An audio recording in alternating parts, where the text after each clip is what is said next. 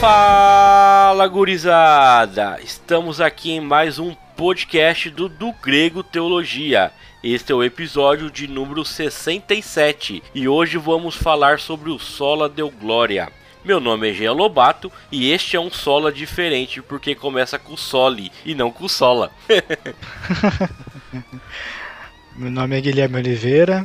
Para a glória de Deus, estamos aqui para completar os cinco solas da reforma. O outro, diferente, é o Solos Cristos, hein, Jean? É verdade, tinha pensado. é isso aí, pessoal. Hoje só tá aqui eu e o Guilherme falando aqui sobre o último ponto aqui dos cinco solos da reforma protestante, né?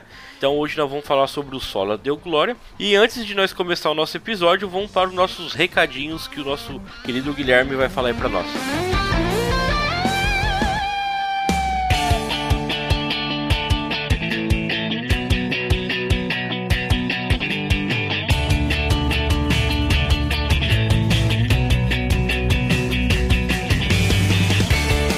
Bom, pessoal, você que está nos conhecendo agora, é, nós temos as nossas redes sociais no Facebook, no Instagram. Você pode seguir lá no arroba do Grego Teologia. Caso você também não saiba, nós temos um site onde você pode ouvir e estar por dentro dos nossos conteúdos que nós publicamos lá nos nas plataformas digitais também para ouvir os nossos podcasts. Você pode ouvir no Deezer, no, no Spotify ou em qualquer outra plataforma principal que nós temos disponibilidade. Você pode procurar e encontrar lá o do Grego Teologia. Nós também produzimos conteúdo no YouTube. Nós temos lá o nosso programa de review literário. Temos também o de análise de letras de músicas, de olho na letra. Também o DGPAN, que é uma análise a respeito de algo da cultura, ou alguma notícia, algo a respeito do mundo, sob uma perspectiva cristã, e o do Grego Responde, onde nós respondemos eventuais dúvidas que os nossos espectadores possam ter e enviar para nós através do Instagram. Também nós temos uma parceria com a Amazon.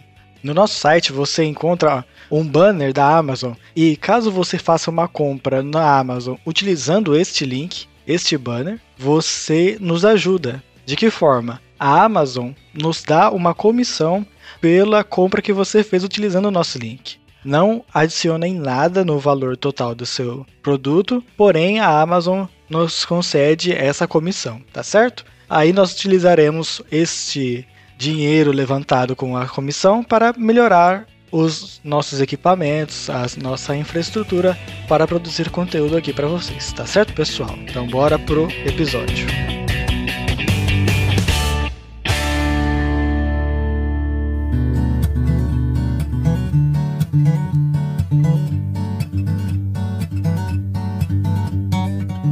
Vamos tratar, por fim, do último dos cinco solas, como nós já falou, da reforma, né? Que exige a atribuição do glória somente a Deus, o solo deu glória em latim. Esse é um tema que coroa esse importante movimento do século XVI, uma vez que afirma que toda glória deve ser dada a Deus somente e não apenas por ser dignar em vir a nós nas Escrituras, mas também pela salvação que é realizada conforme o propósito daquele que faz todas as coisas segundo o desígnio de sua vontade. Está lá em Efésios 1:11 a expiação realizada por Jesus na cruz, também a justificação do pecador e assim como o dom, o dom da fé criado no coração do crente pelo Espírito Santo. Estes ensinos fundamentais da reforma com um brado de glória somente a Deus, pois só a Deus pertence o crédito pela salvação do homem. Toda glória humana fica sem valor, toda a incerteza da salvação deve desvanecer. Toda a glória pertence apenas a Deus e dura para sempre, pelos séculos dos séculos. Então, Gui, o que, que você pode me falar um pouco sobre essa, o significado dessa doutrina sólida glória?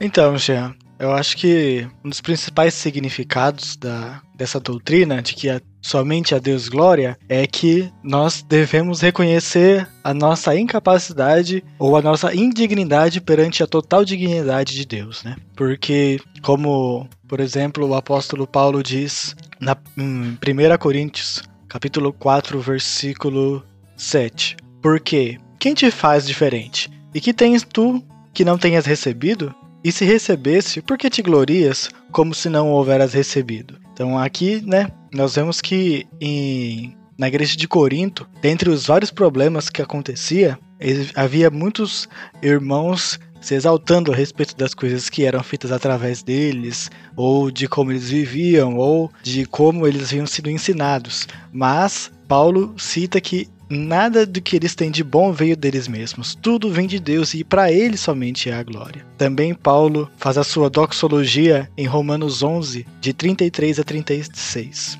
Ó profundidade da riqueza, tanto da sabedoria como do conhecimento de Deus. Quão inexplicáveis são os seus juízos e quão insondáveis são os seus caminhos. Pois quem conheceu a mente do Senhor? Ou quem foi o seu conselheiro? Ou quem primeiro deu alguma coisa a Deus para que isso lhe seja restituído? Porque dele, e por meio dele, e para ele são todas as coisas. A ele seja glória para sempre. Amém. Então, todas as coisas foram feitas dele e para ele. Então, para ele seja toda a glória. É legal, Gui, se nós pegar o Catecismo de Genebra ou o Catecismo de Wittenberger, né? Somente o, o breve Catecismo, na sua primeira pergunta, né? Que fala é, qual é o, o o fim principal do homem, né? Aí fala que é glorificar a Deus e gozá-lo para sempre, né? Então nós podemos ver que Deus nos criou para nos, e nos colocou aqui na Terra com um propósito, glorificar a ele, né?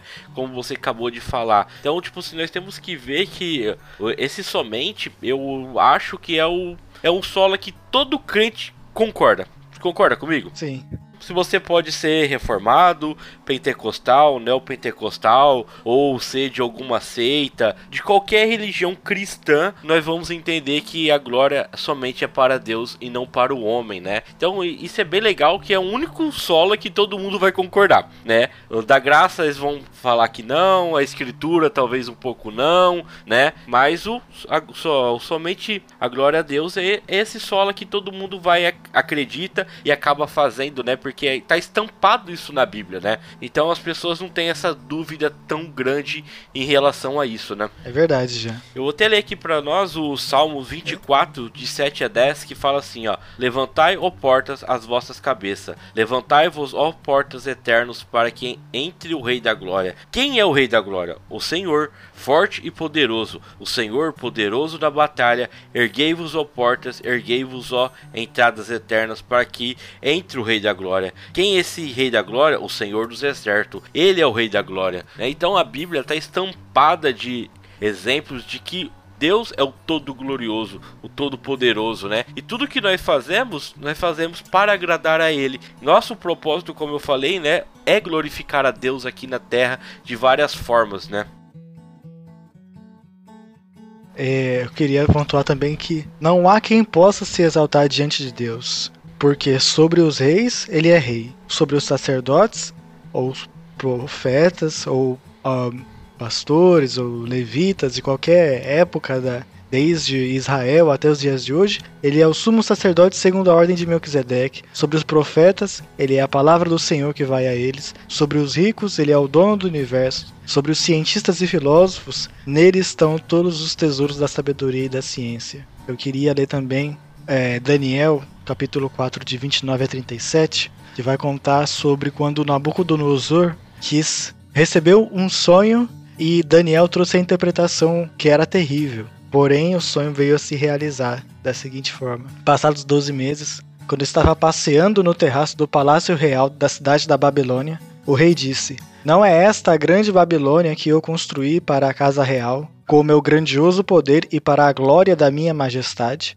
Enquanto o rei ainda falava, veio uma voz do céu que disse: A você, rei Nabucodonosor, se anuncia o seguinte: Este reino lhe foi tirado. Você será expulso do meio das pessoas e a sua morada será com os animais selvagens. Você comerá capim como os bois, e passarão sete tempos até que você reconheça que o Altíssimo tem domínio sobre os reinos do mundo e os dá a quem ele quer. No mesmo instante se cumpriu a palavra sobre Nabucodonosor. Ele foi expulso do meio das pessoas e começou a comer capim como os bois. O seu corpo foi molhado pelo orvalho do céu, até que lhe cresceram os cabelos como as penas da águia e as suas unhas como as garras das aves. Mas ao fim daqueles dias, eu, Nabucodonosor, levantei os olhos ao céu e glorifiquei aquele que vive para sempre. O seu domínio é eterno e o seu reino se estende de geração em geração. Todos os moradores da terra são considerados como nada, e o Altíssimo faz o que quer com o exército do céu e com os moradores da terra. Não há quem possa deter a sua mão, nem questionar o que ele faz. Nesse tempo, recuperei o entendimento e, para a dignidade do meu reino, recuperei também a minha majestade e o meu resplendor. Os meus conselheiros e os homens importantes vieram me procurar. Fui restabelecido no meu reino e a minha grandeza se tornou ainda maior. Agora eu, Nabucodonosor, louvo, engrandeço e glorifico o Rei do céu, porque todas as coisas, todas as suas obras são verdadeiras e os seus caminhos são justos. Ele tem poder para humilhar os orgulhosos. Então a gente vê nessa história aqui como que mesmo um rei de um povo que não servia a Deus estava sob o domínio de Deus. Então, somente a Deus é a glória. Mesmo aqueles que não querem glorificar a Deus, no fim das contas vão glorificar a Deus de uma forma ou de outra. Com certeza. E, e, legal que nós podemos ver, é, eu vou ler aqui também o Salmo 115, de 1 a 3, que fala bem isso. Não a nós, Senhor, não a nós, mas ao seu nome da glória, por causa do teu amor e de tua fidelidade. Porque as nações perguntariam onde está o Deus deles, mas o nosso Deus está no céu. Ele faz tudo de acordo com a sua vontade, né? Então nós podemos ver que Deus ele age da sua vontade, mesmo a pessoa que não quer é, acreditar em Deus, ele acaba glorificando Deus de alguma certa forma, né? É, é, é engraçado, né? Nós sempre fala das músicas antigas, né? Que acabam glorificando a Deus, né? Somente as músicas sertanejas caipiras do Brasil, que fala muito da natureza, do homem do campo, né? E, e mostra o quanto isso é belo e maravilhoso, né? Isso acaba glorificando a Deus de qualquer forma, porque tá mostrando quanto a sua criação é maravilhosa e grandiosa, né? Então é bem interessante isso. Como eu tinha falado, né, que a confissão de fé de Westminster, quando diz que o propósito principal do homem é glorificar a Deus e se alegrar nele para sempre, acrescentando que também o propósito do próprio Deus também é glorificar a si mesmo. O John Piper ele diz assim, ó, o principal propósito de Deus é glorificar a Deus e ter prazer em si mesmo para sempre. Deus não pode colocar nada acima disso, porque senão o próprio Deus estaria sendo idólatra. A idolatria consiste em colocar coisas acima de Deus e ele não coloca nada acima de si mesmo. Ele sabe que é o centro e o que há de mais importante do universo. Dessa forma, Deus está empenhado em glorificar o seu nome para sempre. Tudo do universo coopera unicamente para a glória de Deus. O Sol lhe deu glória. Este tem sequer o nosso propósito, mas esse também é o propósito do próprio Deus ao criar e compor a história da forma como ele compôs. Então nós podemos ver que de qualquer forma as coisas vão acontecer para que o ser humano vai lá e glorifica a Deus e, mo e, mostrar que nós somos gratos por Ele, porque Ele é o Deus Todo-Poderoso e toda a glória está em cima dele, né? Como você acabou de ler essa parte de Daniel, o Nabucodonosor ele acaba passando, né, por várias coisas ruins, acaba se tornando um animal e ele acaba vendo que ele não é nada nesse mundo, que só existe uma pessoa que é maior de todas, que é o próprio Deus. E ele lá no final ele acaba admitindo isso e acaba glorificando Deus e ele nem a a nação dele nem acreditava no Deus de Israel, né, Gui? É verdade, já. Mesmo aquele que não servir a Deus, que fizer todo tipo de maldade, Deus vai ser exaltado quando exercer juízo sobre aquela pessoa, né? Então, quando a justiça de Deus se manifestar, ele será exaltado. Seja punindo o mal ou exaltando o bem, né? E todo bem que vem, toda virtude, vem dele mesmo, né? Então, quando o bem é exaltado, o próprio Deus é exaltado.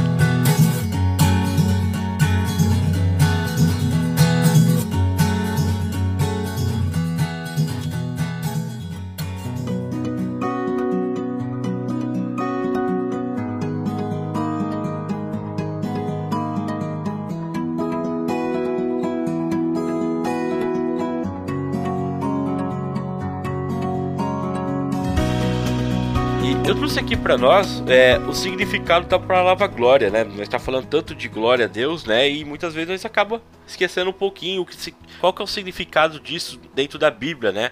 A, a Bíblia geralmente o termo glória de Deus se refere ao esplendor visível ou a beleza moral da perfeição multiforme de Deus. A glória de Deus é esse brilho no seu caráter Deus possui atributos, possui características extremamente louváveis e a eman emanação dessas características louváveis e a sua glória. É o brilho esplendor de sua grandeza. O objetivo de Deus é que sua grandeza, seus atributos louváveis brilhem cada vez mais e sejam cada vez mais percebidos como belos e maravilhosos para sempre, e que as pessoas respondam em louvor e essa grandeza que se manifesta o Deus vivo. A paixão de Deus pela sua glória e o objetivo de Deus de fazer tudo tudo para a glória de seu nome são o centro de toda a história da Escritura, desde a criação, desde a eternidade passada até a eternidade futura. Tudo é guiado pela motivação de Deus de glorificar o seu próprio nome. Bem interessante isso, né? De você for pensar que Deus ele escreve a história, né, da salvação do ser humano, mas nunca esquecendo de colocar ele como o, o ser que vai ser glorificado, né? Onde nós temos que olhar e ver o quanto ele é bom e que agora nós vamos dar graças, glorificar a ele por tudo que ele está fazendo por nós, né? É verdade, Jean. Viveu como glória de Deus, né? Assim, é algo que nós podemos ver na natureza, mas quando nós também refletimos a respeito da, das, daquilo que Deus há, daquilo que Deus é, a gente fica admirado, né? É, essa reação de admiração que é provocada pela glória de Deus, né? Quando você pensa a respeito do, dos atributos de, de os infinitos atributos de Deus e as obras que ele fez e você se rende diante disso, né? Você simplesmente assume que é, é algo extraordinário demais para você. Então você simplesmente glorifica, você aumenta mais ainda, busca aumentar ainda mais, né? Aquilo que Deus já é aquilo que, porque isso vai te satisfazer, né? Porque quando você está diante desse tipo de é, revelação, né, de discernimento, você precisa responder de alguma forma, né? E glorificar a Deus é, é a forma adequada, né? É aquilo que nós fomos feitos para fazer. Sim, e nós podemos ver algumas é, partes da, da história bíblica, né? O quanto Deus ele é, usou da história para se glorificar. Nós vamos ver agora um pouquinho sobre na criação de todas as coisas, né? Assim Deus criou o ser humano à sua imagem, a imagem de Deus o criou, o homem e mulher os criou. E Deus disse: Façamos o homem à nossa imagem, conforme a nossa semelhança. Tenha ele domínio sobre os peixes do mar, sobre as aves dos céus, sobre os animais domésticos e sobre toda a terra e sobre todos os animais que rastejam pela terra. Está lá em Gênesis capítulo 1, versículo 26 e 27. Quando Deus criou o homem, ele fez com um reflexo de sua própria imagem. O homem deveria ser uma imagem, um reflexo do próprio Deus. Deus criou o homem justamente para que ele reflita os atributos do Senhor. O objetivo de Deus em criar o homem foi falar quem ele é e sobre a criação. Em Números 14, 21, lemos: toda a terra se encherá da sua glória. Deus disse em Isaías 43:7 que Deus criou o homem para minha glória. A criação foi feita para a glória do nome de Deus. Olha que legal, né? Tipo assim, Deus cria o ser humano, né? É, a partir do nada e aí ele acaba fazendo o ser humano conforme a sua imagem e semelhança, né? Aonde cada um muitas vezes pode interpretar que Deus criou nós como características de um de uma espécie que tem capacidade de criar, característica de que nós somos uma espécie que temos cultura, onde a partir que nós podemos desenvolver coisas daquilo que já existe no mundo, né? Nós temos essa habilidade de criar, desenvolver, inventar, é, dar manutenção nas coisas e tudo isso Deus fez para que nós podemos glorificar a Ele. Nós é o, é o, animal mais inteligente que existe no planeta, né? E nós podemos ver que o ser humano ele tem algo diferente de todas as outras criaturas que Deus criou, né? Esse esse estralo onde o ser humano tem essa capacidade de fazer certas coisas que os outros animais não têm, porque nós fomos criados à imagem e semelhança de Deus, né? Não fisicamente como algumas pessoas acreditam, mas sim espiritualmente com a capacidade capacidade de ser algo muito maior do que simplesmente uma criatura, né? A partir de quando nós aceitamos Cristo, nós não somos mais criatura. Somos chamados agora de filhos de Deus, né? Somos adotados perante Cristo que morreu na cruz. Ou como nós temos várias coisas que uh, uma vai puxando a outra para que nós podemos ver o quanto Deus é glorioso e maravilhoso. É verdade, Jean. Eu também queria ler aqui é, Salmos 46, versículos 9 a 11. Ele faz cessar as guerras até os confins do mundo, quebra o arco e despedaça a lança, queima os carros no fogo. Aquietem-se e saibam que eu sou Deus. Sou exaltado entre as nações, sou exaltado na terra. O Senhor dos exércitos está conosco. O Deus de Jacó é o nosso refúgio. Maravilhoso pensar que, mesmo diante de todas as armas assustadoras que o, que o ser humano desenvolveu hoje em dia, né? Mísseis, laser, coisa teleguiada, bomba atômica. Sobre isso mesmo, Deus tem todo o controle, tanto para não permitir que o dispositivo funcione, ou para impedir que uma nação entre em guerra, ou para qualquer tipo de coisa, pois ele é soberano até sobre as nações com essas armas terríveis que elas possam possuir. Você vê, né? Deus não dá essa capacidade de criar algo a partir de algo já criado, né? Nós não somos Deus para criar algo do zero, né? Por causa do pecado, aonde o ser humano leva a sua criação, né? A destruição de algo que é belo, maravilhoso que é o mundo. Hoje o mundo está passando por esse colapso que que existe, né? Tanto que nós nem saímos ainda dessa pandemia que já faz dois anos que está nos assolando. Tanta catástrofes que tem no mundo, tudo isso é por culpa do pecado do ser humano, de fazer coisa que não devia, de estar onde não devia, de usufruir da natureza de uma certa forma que só deixa destruição, né? Então, o ser humano ele tem essa capacidade, mas muitas vezes ele acaba usando isso para algo errado, né? Por causa da queda, né? Infelizmente, o, o ser humano tem essa tendência caótica, né? De pensar mais em si mesmo, querer se engrandecer, mas Deus está acima de tudo. É, não falei isso com um tom político. não, não me. Não. Foi é, sem pretensão. E eu queria ler também. Eu gostei quando você citou John Piper que disse que o propósito do próprio Deus é glorificar a si mesmo. E eu vou ler aqui em João 17, versículos 1 e 2. Depois de dizer essas coisas, Jesus levantou os olhos ao céu e disse: Pai, é chegada a hora. Glorifica o teu filho, para que o filho glorifique a ti, assim como lhe desse autoridade sobre toda a humanidade, a fim de que ele conceda a vida eterna a todos que lhe deste. Então, o objetivo do filho era glorificar o pai, mesmo quando ele mesmo fosse glorificado né, na cruz do Calvário. Então, o objetivo de Jesus Cristo, quando ele esteve aqui na terra, sempre foi glorificar o Pai. E quando somos feitos filhos de Deus, também devemos da mesma forma buscar glorificar ao Pai, fazer a vontade de Deus. E sim, é, é bem interessante, né, que nós olhar para os dez mandamentos, né, que fala que o, o, primeiro mandamento é não terás outros deuses diante de mim, não farás para ti imagem de escultura, nem semelhança alguma do que há em cima dos céus, nem embaixo da terra, nem nas águas debaixo da terra, não adorarás, nem lhe darás culto, porque eu sou o Senhor teu Deus, Deus zeloso, que visita a iniquidade dos pais e dos filhos até a terceira e quarta geração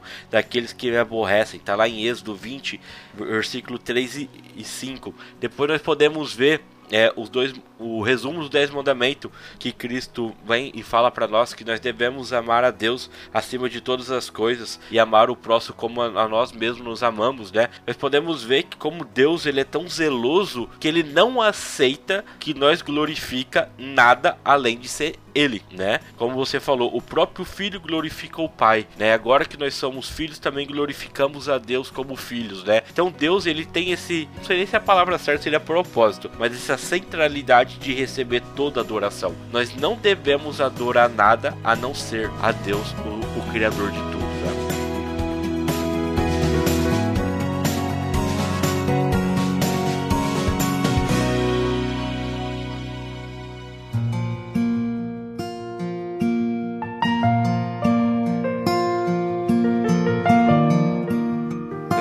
Também que na vida e no ministério de Jesus, a glória de Deus é a razão de tudo. Há dois textos no Evangelho de João que mostra que a vida de Cristo foi centrada na glória de Deus, como nós estamos falando.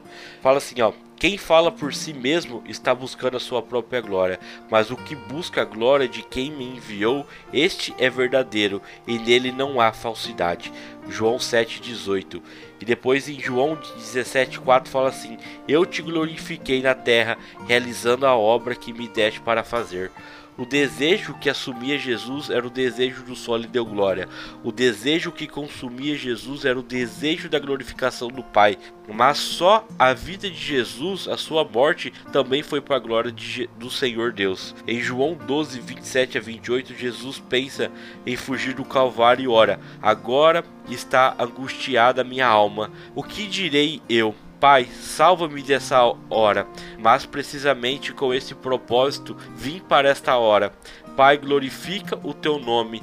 Então veio uma voz do céu, e já glorifiquei e ainda glorificarei. Jesus consegue passar por uma situação de aflição na cruz, de separação de Deus, de levar a ira do Deus vivo sobre si, fora o período da dor física, porque ele estava intensa interessado em dar glória ao nome de Deus. Jesus estava sofrendo, é óbvio. Ele não simplesmente nos viu como objetivo da salvação. Claro que isto está incluído também na cruz, mas o que temos textualmente é que Cristo está preocupado acima de tudo com a glorificação do nome de Deus. Todo o resto está abaixo disso e vem como um meio. Né? Então, várias passagens, como nós falou aqui, né, do significado dessa doutrina da solidão glória, vários exemplos de versículos versículos que nós lemos aqui, falando como realmente glorificamos a Deus e só a Ele devemos ser, dar essa glória, né?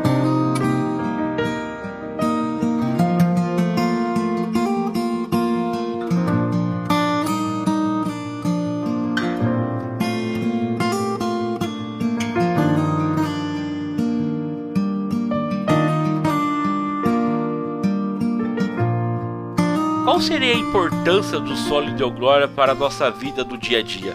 Então, Jean, sobre isso, eu queria citar também o versículo de Paulo em 1 Coríntios 10, 31. Portanto, quer comais, quer bebais ou façais outra qualquer coisa, fazei tudo para a glória de Deus. Então, qual que é a importância do sólido glória na nossa vida? De que forma aquilo que você está fazendo no seu cotidiano ou em qualquer momento da sua vida glorifica a Deus. Se o que você está fazendo não glorifica a Deus de alguma forma, ou seja, se não é algo moralmente bom, aquilo que está de acordo com a vontade de Deus, nós precisamos buscar eliminar esse, isso, buscar tirar isso do, do nosso modo de vida, porque está atrapalhando o nosso modo de vida que é um culto a Deus, né? Como o próprio Paulo fala também lá em Romanos 12. Rogo-vos, pois, irmãos, pela compaixão de Deus, que apresentei os vossos corpos em sacrifício vivo, santo e agradável a Deus,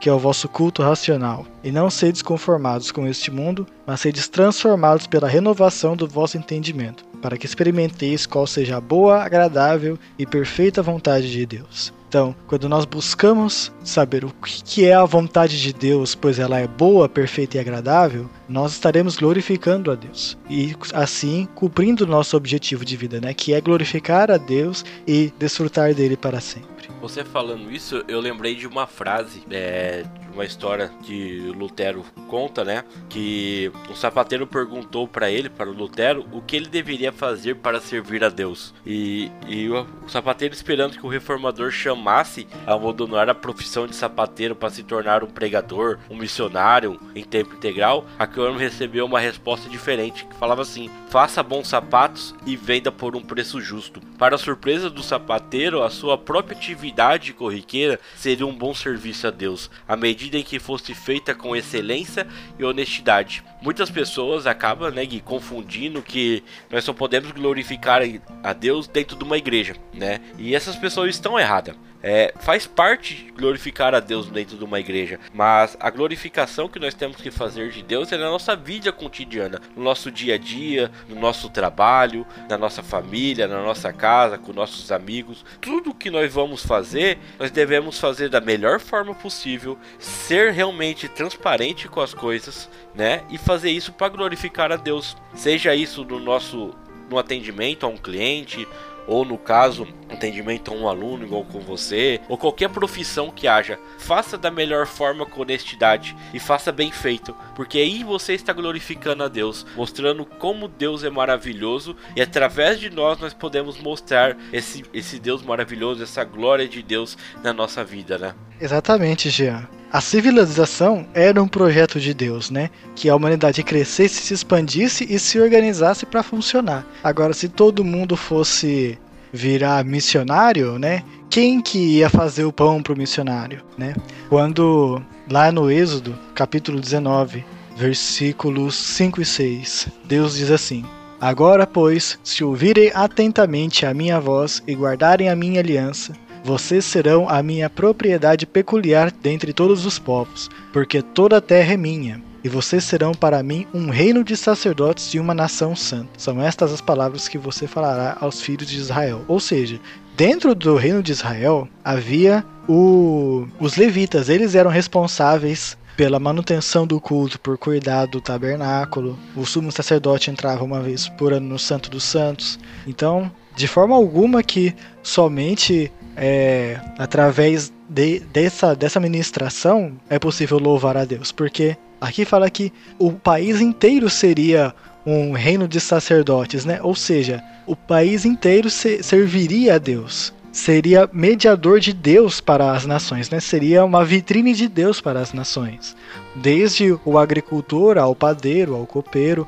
Então, se eles estivessem fazendo as suas atividades da forma agradável a Deus, Deus estaria sendo glorificado. E interessante nós olhar muito na questão do êxodo, né? Como Deus capacita as pessoas para ser profissionais, né? Capacita uh, o ser humano para poder criar o tabernáculo, capacita as pessoas para ser sacerdote, para ser levita, para poder fazer a arca da aliança, fazer os pães da propiciação. Então você pode ver que Deus ele capacita cada ser humano para um propósito. E todo esse propósito, qualquer propósito que o ser humano foi capacitado, ele está glorificando a Deus de alguma forma, né? Então por isso que é importante que quando nós vamos fazer algo, Faça certo, honesto, faça bonito, porque você está fazendo isso para Deus, não para o próximo. Primeiro para Deus e depois para as pessoas, né? Então é muito importante entender o solo de Deus glória nesse sentido, que não é somente dentro da igreja que nós vamos glorificar a Deus. Nós temos que glorificar a Deus através da nossa vida aqui na terra. Nosso propósito é esse aqui no mundo glorificar a Deus. Esse nós vimos, nós fomos criados para isso. E quando nós não estamos fazendo isso, nós não estamos exercendo o do propósito que nós fomos criados. Né?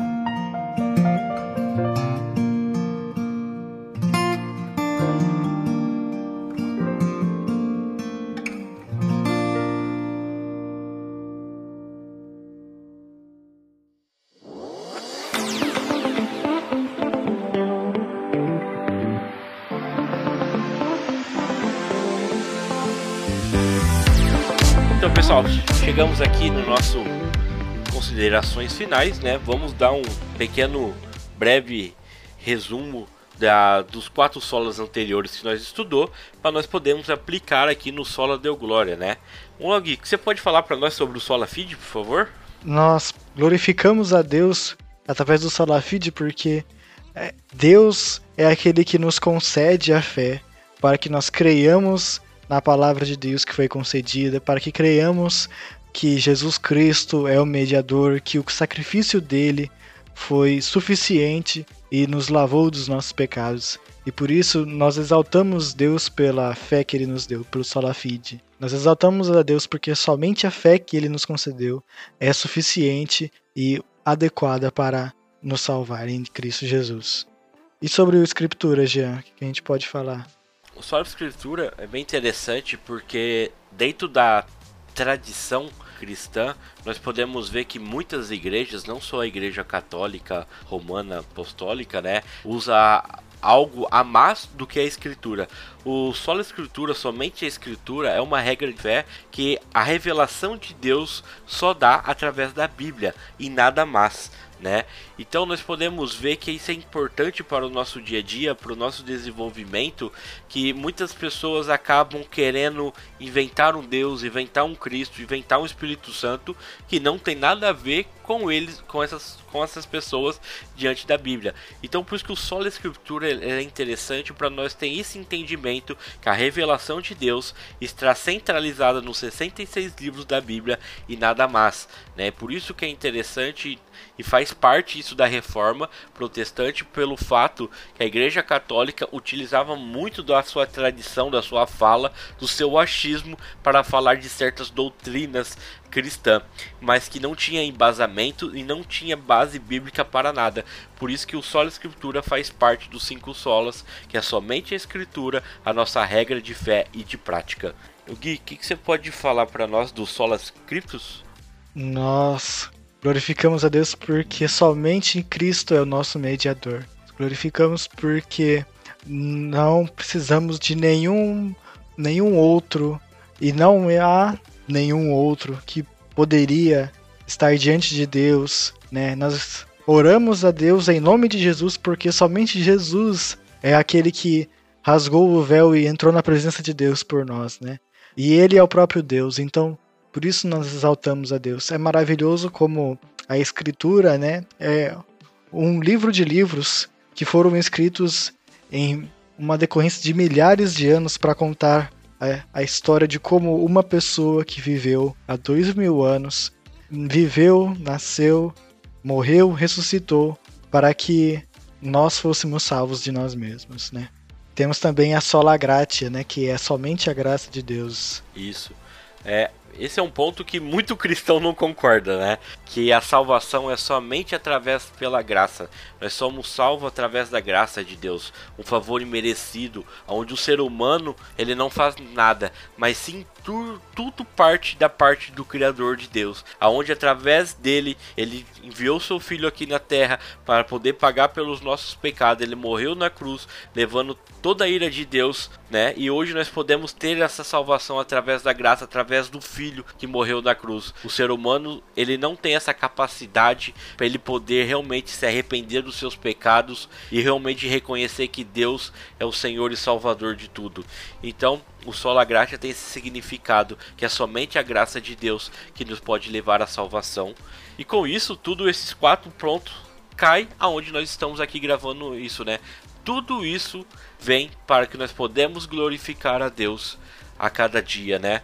Através da que, a, que Deus implanta a fé dentro de nós, aonde nós agora escutamos o evangelho através da palavra pregada, que seu filho morreu na cruz para poder nos levar à salvação. A nossa regra de fé para que nós podemos acreditar e crer nisso é a escritura. Tudo isso veio para que nós agora podemos dar glória a Deus e agradecer por tudo que ele fez por nós e que, que ele vai fazer por nós, né, Gui? Exato, Jean. Nesse, e agora que a gente chegou no História da Glória, né? Nós citamos os quatro solas, né, centralizando a questão da salvação, né, que é a história da redenção, que é a palavra de Deus. E no Soro Deu Glória nós podemos juntar a revelação geral e a especial, né? Como Deus manifesta sua glória no mundo, na natureza, no universo, nas nebulosas, nas galáxias infinitas e na suprema misericórdia e graça de Deus exposta pelas escrituras. E tudo isso a gente rompe em louvor ao nosso Deus. Com certeza. Eu quero ler para vocês uma pequena parte das Crônicas de Nárnia de C.S. Lewis. Talvez tenha sido tocado por um trecho que também me tocou né, muito que eu estava lendo um livro, ele fala uma parte do príncipe Caspian, quando Lucy reencontra Aslan, ele aparece muito maior para ela. Abaixo, é, e ela é muito menorzinha, ele está muito maior do que ele era nos outros nos filmes, né, que nós podemos ver nos filmes ou no caso dos livros que você leu. E ela fala assim: "Aslan, como você está grande?" E ele fala: "É porque você está mais crescida, meu bem. E você não? Eu não." Mas à medida que você for crescendo, eu aparecerei maior aos seus olhos. O que C.S. Lewis queria dizer aqui, usando Aslan como uma figura para Jesus Cristo, é que à medida que nós conhecemos Deus, a cada vez que nós lemos mais a Bíblia, estudamos mais a Bíblia, né? Deus vai aparecer muito maior para nós. Às vezes parece que Deus cresceu, quando na verdade o que aconteceu é que nós crescemos. A nossa percepção de Deus ficou muito aguçada do que era anteriormente. Por isso que é importante os cinco solas, o trabalho que o do grego está fazendo, desde quando começou a levar a teologia de uma forma muito mais descontraída, porque a partir do momento que cada vez nós estudamos mais a palavra de Deus, nós vimos quanto Deus é muito maior e maravilhoso do que nós acreditava. E tudo isso é para a sua glória, para que nós podemos realmente enxergar e conhecer o criador de, de todo o universo. Amém. Então, pessoal, vamos ficar por aqui. Faz um favor, comente lá no nosso site, no YouTube, o que você achou do, desse, dessa série aí dos 5 solas. Dá dica para nós de mais séries, né, Gui? Para que nós podemos gravar assim em seguida, falando sobre um determinados assunto. Compartilhe com nós a ideia de vocês, conversa. Vamos lá no bate-papo, né? No YouTube principalmente, ou no nosso site, onde você pode ir lá deixar o seu comentário, para que nós podemos dialogar com vocês. Meu nome é Gia Lobato e o principal propósito de Deus é glorificar a Deus e ter prazer em si mesmo para sempre. Meu nome é Guilherme Oliveira e eu vou encerrar com um trecho de uma canção que eu gosto muito, que é Consagração. Celebrarei a ti, ó Deus, com meu viver. Cantarei, contarei as tuas obras, pois por tuas mãos foram criados terra, céu e mar e todo ser que neles há Toda a terra celebra a ti, com cânticos de júbilo, pois tu és o Deus Criador.